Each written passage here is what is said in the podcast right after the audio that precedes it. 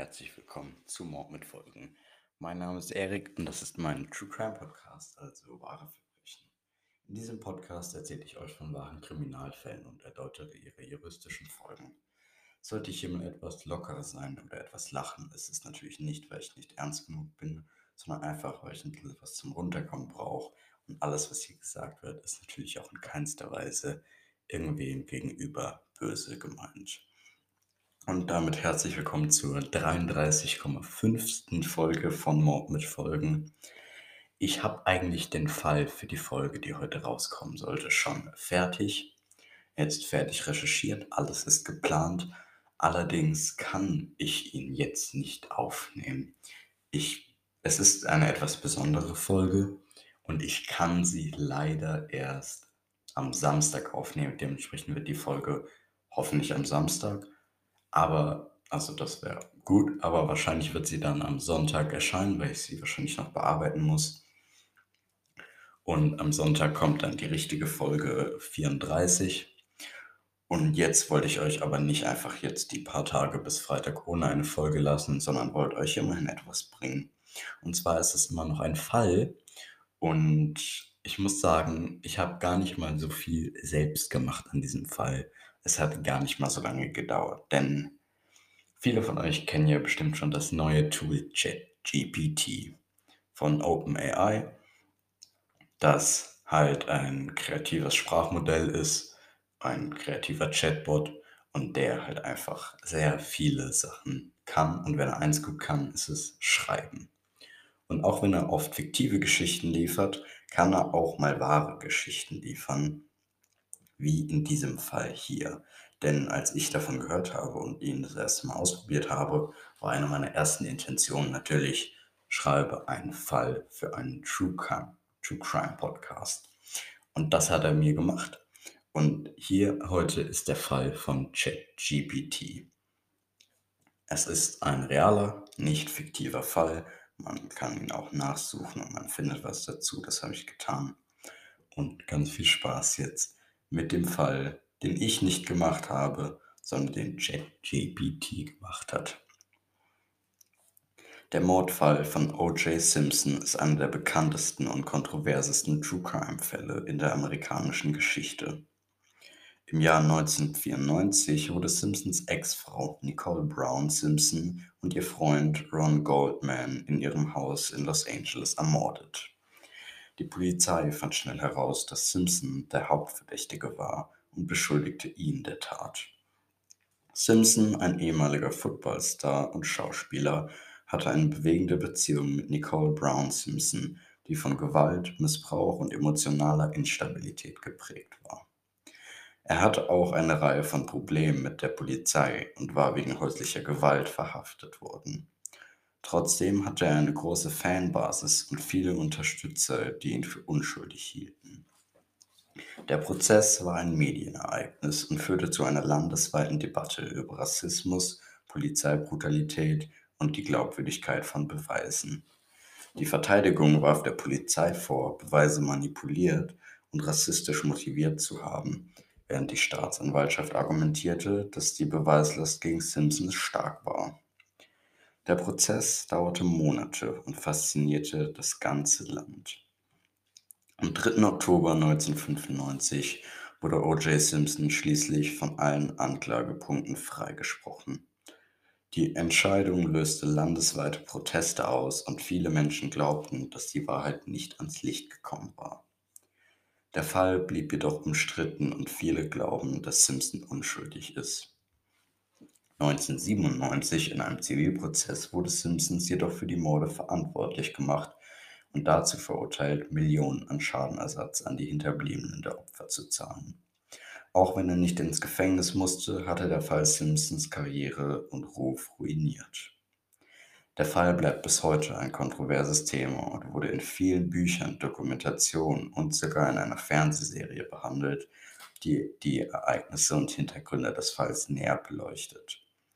Es gibt immer noch viele Fragen und Unsicherheiten über die Ereignisse jener Nacht und es gibt viele Menschen, die glauben, dass die Wahrheit immer noch nicht ans Licht gekommen ist. Es bleibt einer der bekanntesten und kontroversesten True Crime Fälle in der amerikanischen Geschichte. Und hat sowohl die Justiz als auch die Öffentlichkeit tief beeinflusst.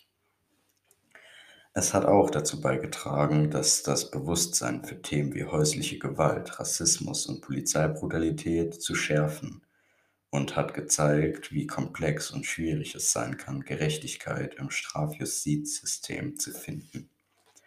Einige der bekanntesten und interessantesten Aspekte des Falles sind die Beweise, die verwendet wurden, um Simpson anzuklagen, einschließlich DNA-Beweisen und Indizbeweise, die er von der Verteidigung in Frage gestellt bekommen hatte. Es gab auch eine große Debatte über die Rolle der Medien im Prozess und wie sie die Wahrnehmung des Falles beeinflusst haben könnten.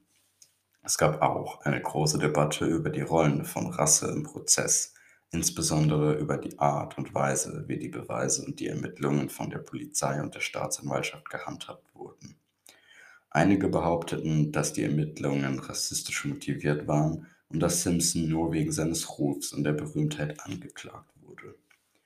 Insgesamt bleibt der Mordfall von O.J. Simpson einer der bekanntesten und kontroversesten True Crime Fälle der Geschichte, der jüngeren Geschichte der amerikanischen Kultur bzw. Justizgeschichte.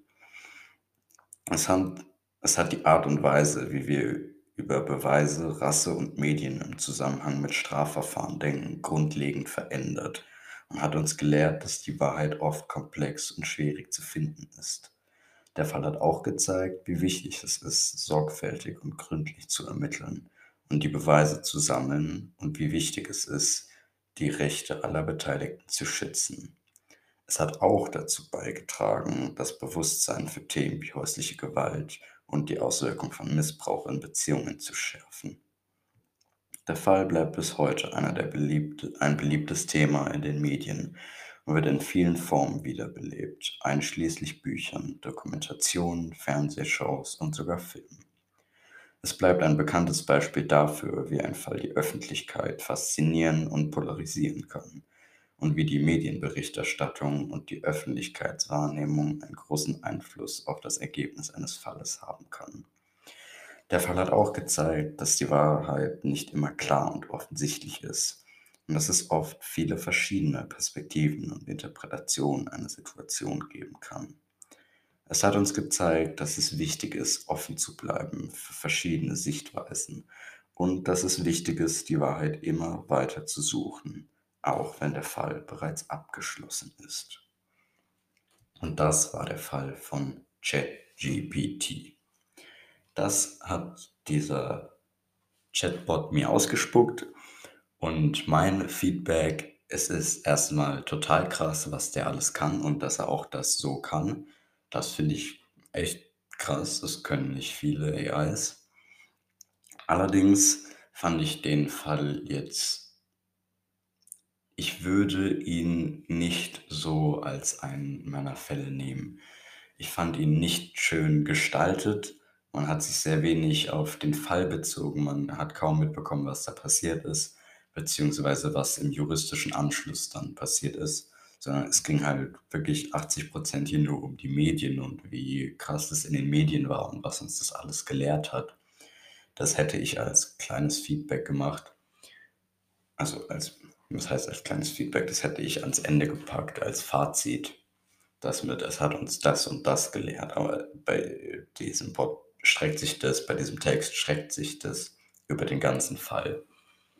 Aber sonst war es eigentlich ziemlich gut gemacht. Kein fiktiver Fall, wie er es mir die ersten paar Mal ausgespuckt hat und ich schon gedacht habe, dass es wahr war, bis ich auf die Idee kam, warte, ist es eigentlich fiktiv, weil das klingt ein bisschen, hm, und ich habe nichts dazu gefunden. Und ja, es, ich kann einfach nur wieder wiederholen. Ich finde es richtig krass. Und ich werde in meinen Fällen diesen Bot nicht benutzen. Also ich werde bei meinen Recherchen lieber bleiben und bei meinem Text, den ich schreibe. Denn so sehr er einem hilft, macht es mir in gewisser Weise auch Spaß, diese Fälle für euch zu recherchieren und selber zu schreiben. Und deswegen könnt ihr euch sicher sein, dass ich diesen Bot nicht für diesen Podcast verwenden werde, nicht, dass ihr jetzt immer denkt, aber das war doch der Bot, das hast du nicht selber geschrieben. Ich schreibe tatsächlich alle meine Texte selber und tue auch nur das wenigste kopieren. Wenn ich kopiere, dann nur aus seriösen Quellen, kleine Teile, hauptsächlich, also fast ausschließlich, ziemlich ausschließlich nur im juristischen Teil. Also zum Beispiel Definition oder etwas in der Art, was halt dann wiederum nicht so angenehm ist, mit diesen Fachworten abzutippen.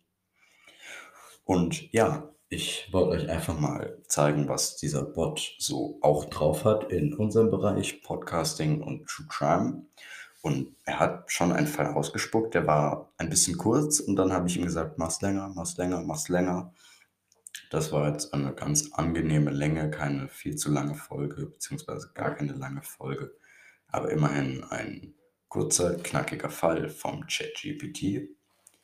Und ja, probiert die Website gerne mal aus. Das sollte jetzt keine Werbung sein. Ich werde hier nicht für bezahlt, aber ich finde sie halt wirklich einfach, auch wenn ich nur selten in diesem Podcast meine Meinung sage, finde ich diese Website halt wirklich cool. Man kann vieles damit machen, er kann einem viel erklären und im Alltag auch einiges helfen.